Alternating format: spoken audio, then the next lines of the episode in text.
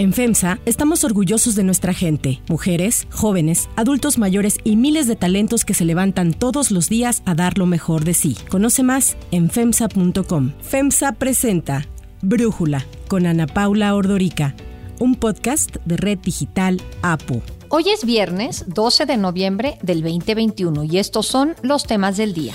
En la aprobación del presupuesto de egresos de la Federación para 2022, además del INE, otro de los afectados es el Poder Judicial, al que los diputados le quitaron 3 mil millones de pesos. Banjico incrementa la tasa de interés interbancaria para quedar en 5%. En Estados Unidos se registra la inflación más alta desde 1990.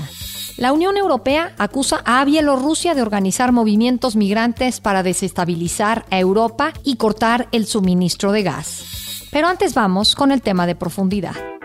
Pero también necesitamos que no falten las medicinas y lo tenemos que hacer, lo tenemos que lograr. ¿Cómo es posible pues, que llegue la sabrita o las aguas industrializadas hasta la comunidad más apartada? Hay productos chatarra todos lados. ¿Cómo no vamos hacer llegar las medicinas. Durante su conferencia mañanera en Colima, el presidente Andrés Manuel López Obrador volvió a recriminar al secretario de Salud Jorge Alcocer que los medicamentos no están llegando a los hospitales. El presidente quiso matizar este mensaje y el de un día anterior cuando dijo que ya no quería más pretextos sobre el tema de las medicinas, argumentando que es costeño y que a veces las personas que nacen en estas zonas cálidas no miden la pasión en sus palabras y que por eso el presidente dijo no estaba regañando a Jorge Alcocer ni le había retirado su confianza. Se pensó que era un regaño al secretario de Salud, que es una gente extraordinaria, el doctor secretario Jorge Alcocer. Regaño o no, lo que hizo el presidente fue dar un giro de 180 grados en su discurso. Yo no quiero escuchar de que faltan medicamentos y no quiero excusas de ningún tipo. No podemos dormir tranquilos si no hay medicamentos. En otras ocasiones, cuando se le ha preguntado sobre el tema, el presidente o lo niega o asegura que se trata de un complot en contra de su gobierno y que gracias al trabajo realizado por funcionarios de salud, el desabasto no existe o está en camino a resolverse. Pero ante las protestas de padres de niños con cáncer esta semana en el Aeropuerto Internacional de la Ciudad de México, López Obrador por fin reconoció que no hay medicinas. De acuerdo con la Asociación de Padres de Familia con Niños Enfermos, en 16 estados de la República faltan al menos 69 medicamentos oncológicos. Los afectados señalan que cada que se manifiestan, la situación de desabasto se resuelve por unos días. Sin embargo, una vez que se deja de hablar del tema, las medicinas vuelven a faltar en los hospitales. Así lo explicó Omar Hernández, vocero de esta asociación. No se están entregando de nueva cuenta las quimioterapias en tiempo y forma. Tienen un mes, mes y medio que en este hospital de Iztapaluca no llegó citarabina, por lo tanto los niños el mes pasado se quedaron sin la quimio. De acuerdo con el Movimiento Nacional por la Salud, encabezado por papás de niños con cáncer, el desabasto de medicamentos en México tiene más de tres años y es una crisis que no ha sido resuelta. Así lo dijo para Brújula Israel Rivas, vocero del movimiento. Al día de hoy, las tasas de sobrevida en los hospitales están viniendo abajo drásticamente. Lejos de componerse este problema, lejos de dar una solución oportuna a la compra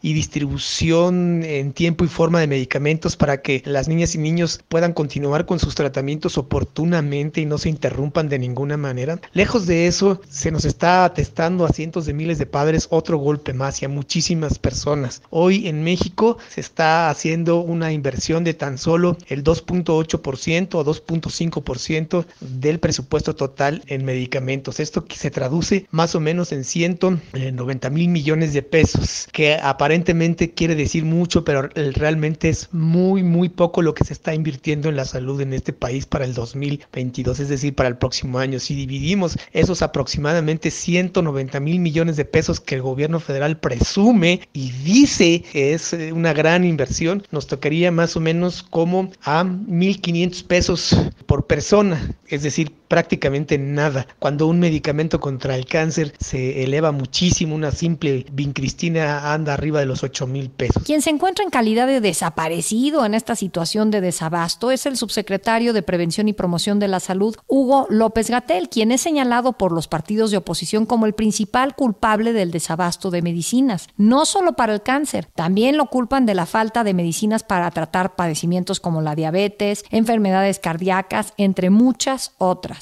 El senador del PRI, Manuel Añorbe, exigió que el subsecretario López Gatel se disculpe con los padres de los niños con cáncer a quienes ha descalificado y que de acuerdo con el senador incluso los ha insultado. Y es que en repetidas ocasiones el subsecretario ha asegurado que el dolor de los padres de niños con cáncer es utilizado por grupos de interés para criticar al gobierno de la 4T. Crearon esta fórmula de los niños con cáncer que no tienen medicamento. ¿Por qué si los niños de México no tienen medicamentos, los niños que padecen cáncer, por qué solo vemos a 20 personas haciendo manifestaciones, cerrando el aeropuerto? Los padres de niños con cáncer advirtieron que van a bloquear todos los martes el aeropuerto internacional de la Ciudad de México si el gobierno no resuelve el desabasto. La Asociación de Padres de Niños Enfermos señaló que los bloqueos serán de 8 de la mañana a 6 de la tarde y que las protestas no se detendrán hasta que no haya abasto suficiente de todos los medicamentos, hasta el más difícil de conseguir. Mientras tanto, en la Cámara de Diputados, el vicecoordinador del Partido Acción Nacional, Jorge Triana, acusó al presidente de destinar más recursos al béisbol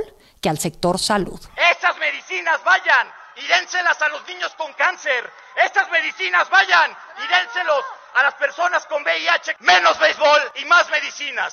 El análisis. Para profundizar más en el tema, agradezco al doctor José Narro Robles, médico, ex secretario de Salud Federal, platicar con nosotros. Doctor, ¿por qué le está costando tanto trabajo al gobierno este abasto de medicinas? Le está costando mucho trabajo porque lo hicieron mal desde el principio. Y cuando tú algo que funciona lo suprimes y no lo sustituyes por algo que funciona mejor, no perfeccionas lo que está funcionando, pues las cosas se estropean. Por eso aquel dicho de no descompongas lo que sí funciona. Bueno, el sistema de abasto de medicamentos del país seguramente era perfectible, no tengo ninguna duda, pero funcionaba, lo articulaba el Instituto Mexicano del Seguro Social por parte del sector público y realmente se hacía una compra consolidada cuidada que por cierto, este gobierno en octubre de 2018 nos pidió que le diéramos continuidad por los primeros seis meses. Y pues, tuvieron la oportunidad de verlo, de cómo funcionaba, participaron en las comisiones, se dieron cuenta de qué sucedía, decidieron cambiarlo, lo cambiaron con un salto al vacío, francamente, le encargaron a la Secretaría de Hacienda primero, después buscaron el apoyo internacional, entonces se ha hecho de una manera inconveniente, pero lo peor es que no se reconocía la existencia de un problema. Y ahora el presidente de México ya reconoció que algo no está funcionando y ya les pidió a sus colaboradores que se metan a fondo y que resuelvan el problema. Quiero anticipar de una buena vez que va a llevar tiempo, varias semanas, probablemente meses,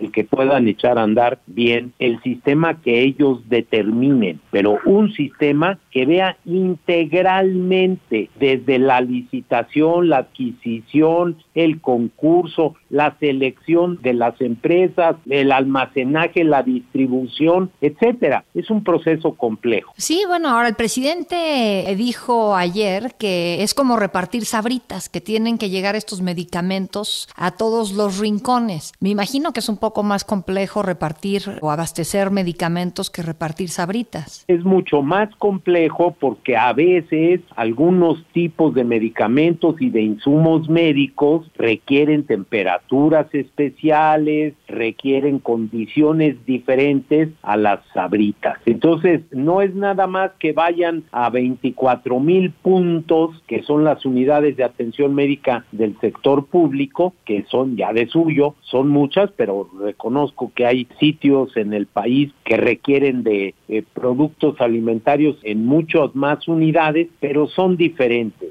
Eh, se trata de medicamentos, se trata de biológicos, de insumos, de reactivos, de material de curación, de otra cosa. Es más complejo. Y en esa complejidad, doctor, el presidente entiendo que uno de los primeros motivos que tuvo para ahora sí que destrozar lo que había y pensar en construir algo nuevo era el combate a la corrupción. Ahí le quiero preguntar qué tan grave usted que estuvo al frente de la Secretaría de Salud siente que ha sido esta corrupción y si de alguna manera pues todo esto que ha ocurrido lo ha podido atacar. Esto es muy sencillo. Por supuesto que en mi caso, en la Secretaría de Salud, que yo estuve alrededor de dos años, nueve meses, a la Secretaría de Salud no le tocaba en la compra consolidada, tenía otras tareas en el abasto de medicamentos. Pero sí quiero decirlo con toda claridad. Cuando yo como secretario, algunos de mis colaboradores me presentaron información, datos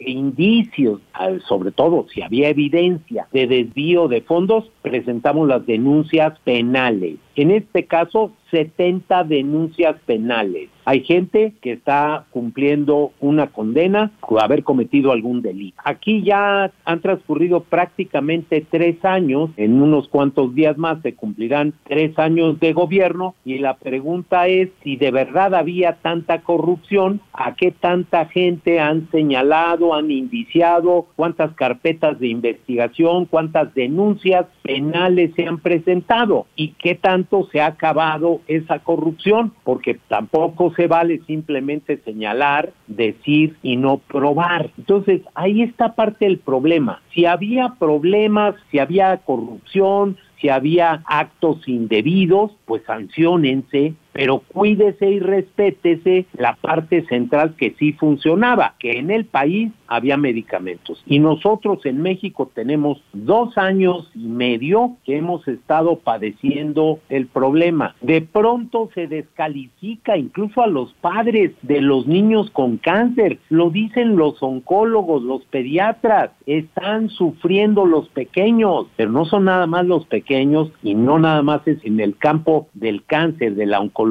Entonces, a ver, bienvenido el combate a la corrupción, por supuesto, pero no simplemente el señalamiento y que se destruya un sistema que puede haber tenido dificultades, problemas, errores, pues corríjanse, resuélvanse, denúnciense según corresponda y cuídese y fortalezcase ese sistema, que es lo que no se había o no se ha hecho todavía. Yo deseo que a partir de este comentario duro, crítico del presidente para con sus colaboradores, que pongan a resolver el problema. Es muy serio. Doctor Narro, muchísimas gracias por platicar con nosotros. Si te gusta escuchar Brújula, te invitamos a que te suscribas en tu aplicación favorita o que descargues la aplicación Apo Digital. Es totalmente gratis y si te suscribes será más fácil para ti escucharnos. Además, nos puedes dejar un comentario o calificar el podcast para que sigamos creciendo y mejorando para ti. Hay otras noticias para tomar en cuenta.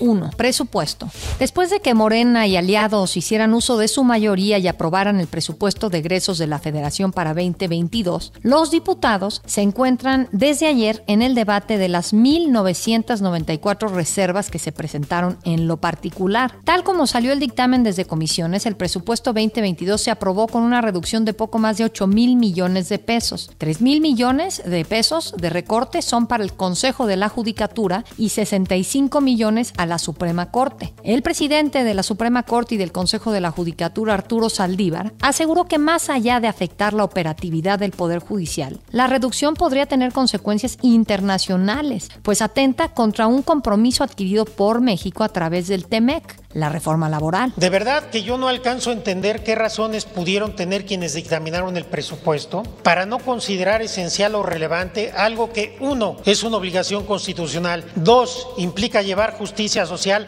a millones de trabajadores mexicanos, tercero, implica cumplir con compromisos internacionales de México. Explicó que los 3 mil millones de pesos fueron solicitados para concluir la tercera etapa de la reforma laboral a la que México se comprometió en el TEMEC. La decisión de no asignar este presupuesto al Poder Judicial podría explicarse por los reveses que la Corte ha dado al gobierno federal, tales como declarar inconstitucional la prisión preventiva oficiosa a quienes sean acusados de delitos fiscales, o bien por haber congelado la implementación del Padrón Nacional de Usuarios de Telefonía Móvil, el PANOUT. Y aunque en términos reales hubo un recorte al presupuesto para los diputados por 125 millones en el 2022, un juego de bolsas permitirá a los legisladores recibir 600 millones de extras, mientras bajará el pago fijo mensual que recibía cada bancada, se les agregará un monto variable para cada diputado. 2. Tasas de interés e inflación.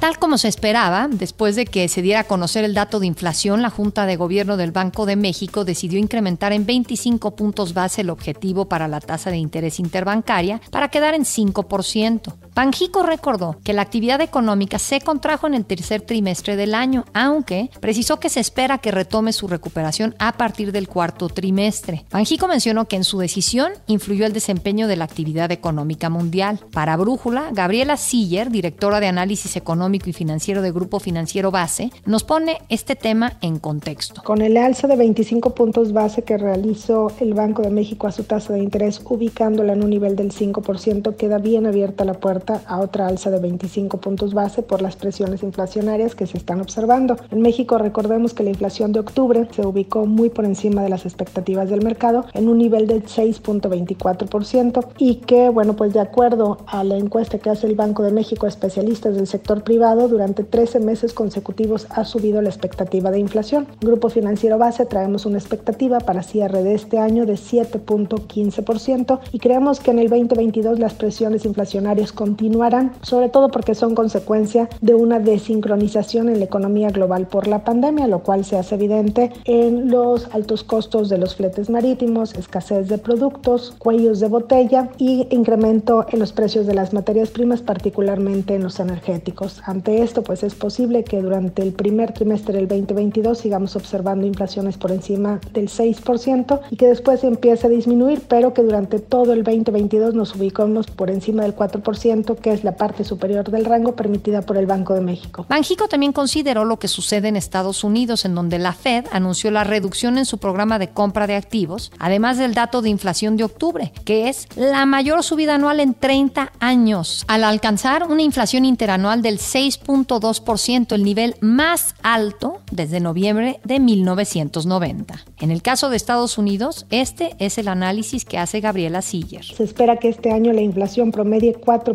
6%, que sería la mayor inflación promedio anual desde 1990 y para el 2022 se espera una inflación promedio en 4.4%, todavía por encima del objetivo de la Reserva Federal, razón por la cual se estima que la Fed podría empezar a subir su tasa de interés a mediados del siguiente año. Al respecto, el presidente Joe Biden prometió atacar de frente esta tendencia en el aumento de los precios. Aunque Biden sostiene que los aumentos de precios son temporales, sus adversarios han usado estos datos para cuestionar los planes de gastos del gobierno federal. Ya hablan de la Biden inflación. El caso es que aunque los salarios han aumentado con todo y la pandemia, la inflación ha opacado estas ganancias. Así lo dijo el presidente Biden. Recovery is showing strong results, but not to them. They're still looking out there. Everything from a gallon of gas to a loaf of bread costs more, and it's worrisome, even though wages are going up. 3. Bielorrusia. El gobierno de Bielorrusia de Alexander Lukashenko es acusado de fomentar una crisis migratoria en su frontera con Polonia para desestabilizar la región. Esto porque más de 2.000 migrantes están varados desde hace varios días en la frontera entre Bielorrusia y Polonia. La crisis entre Bielorrusia, que es aliado de Rusia, y Polonia, que es miembro de la Unión Europea, ha generado una grave preocupación en la comunidad internacional. La Unión Europea acusa a Bielorrusia de organizar estos movimientos de migrantes y de otorgarles visas para desestabilizar a Europa y vengarse de las sanciones impuestas contra el gobierno de Alexander Lukashenko tras su criticada reelección en el 2020. Así habló Ursula von der Leyen, la presidenta de la Comisión Europea. This is the attempt of an authoritarian regime to try to destabilize its democratic neighbors. El primer ministro polaco, Mateusz Morawiecki, que acusó al régimen de Lukashenko de terrorismo de Estado y a Putin de orquestar la crisis, dijo que su país es objeto de una guerra de un tipo desconocido en la que los civiles son usados como municiones. El vocero de la Unión Europea, Adalbert Jans, coincide con este planteamiento. This is a continuation of the desperate attempt by the Lukashenko regime to use people as pawns to the European Union. El presidente ruso Vladimir Putin llamó a la Unión Europea a reanudar el diálogo con Bielorrusia y amenazó con suspender el suministro de gas a Europa si es objeto de nuevas sanciones. En tanto, el presidente de Bielorrusia respondió asegurando que en caso de medidas punitivas, Minsk responderá interrumpiendo las entregas del gasoducto Yamal Europe, que traslada el gas ruso a Alemania y a Polonia fundamentalmente. Yo soy Ana Paula Ordorica, Brújula lo produce Batseba Feitelson. En la redacción, Ariadna Villalobos. En la coordinación y redacción, Christopher Chimal. Y en la edición, Omar Lozano. Debido a que el lunes es feriado, los esperamos el martes con la información más importante del día. Que tengan un buen fin de semana. Oxo, Farmacias ISA, Cruz Verde, Oxo Gas, Coca-Cola FEMSA, Invera, Torrey y PTM son algunas de las muchas empresas que crean más de 245 mil empleos tan solo en México y generan valor como parte de FEMSA. FEMSA presentó Brújula con Ana Paula Ordorica, un podcast de Red Digital APO.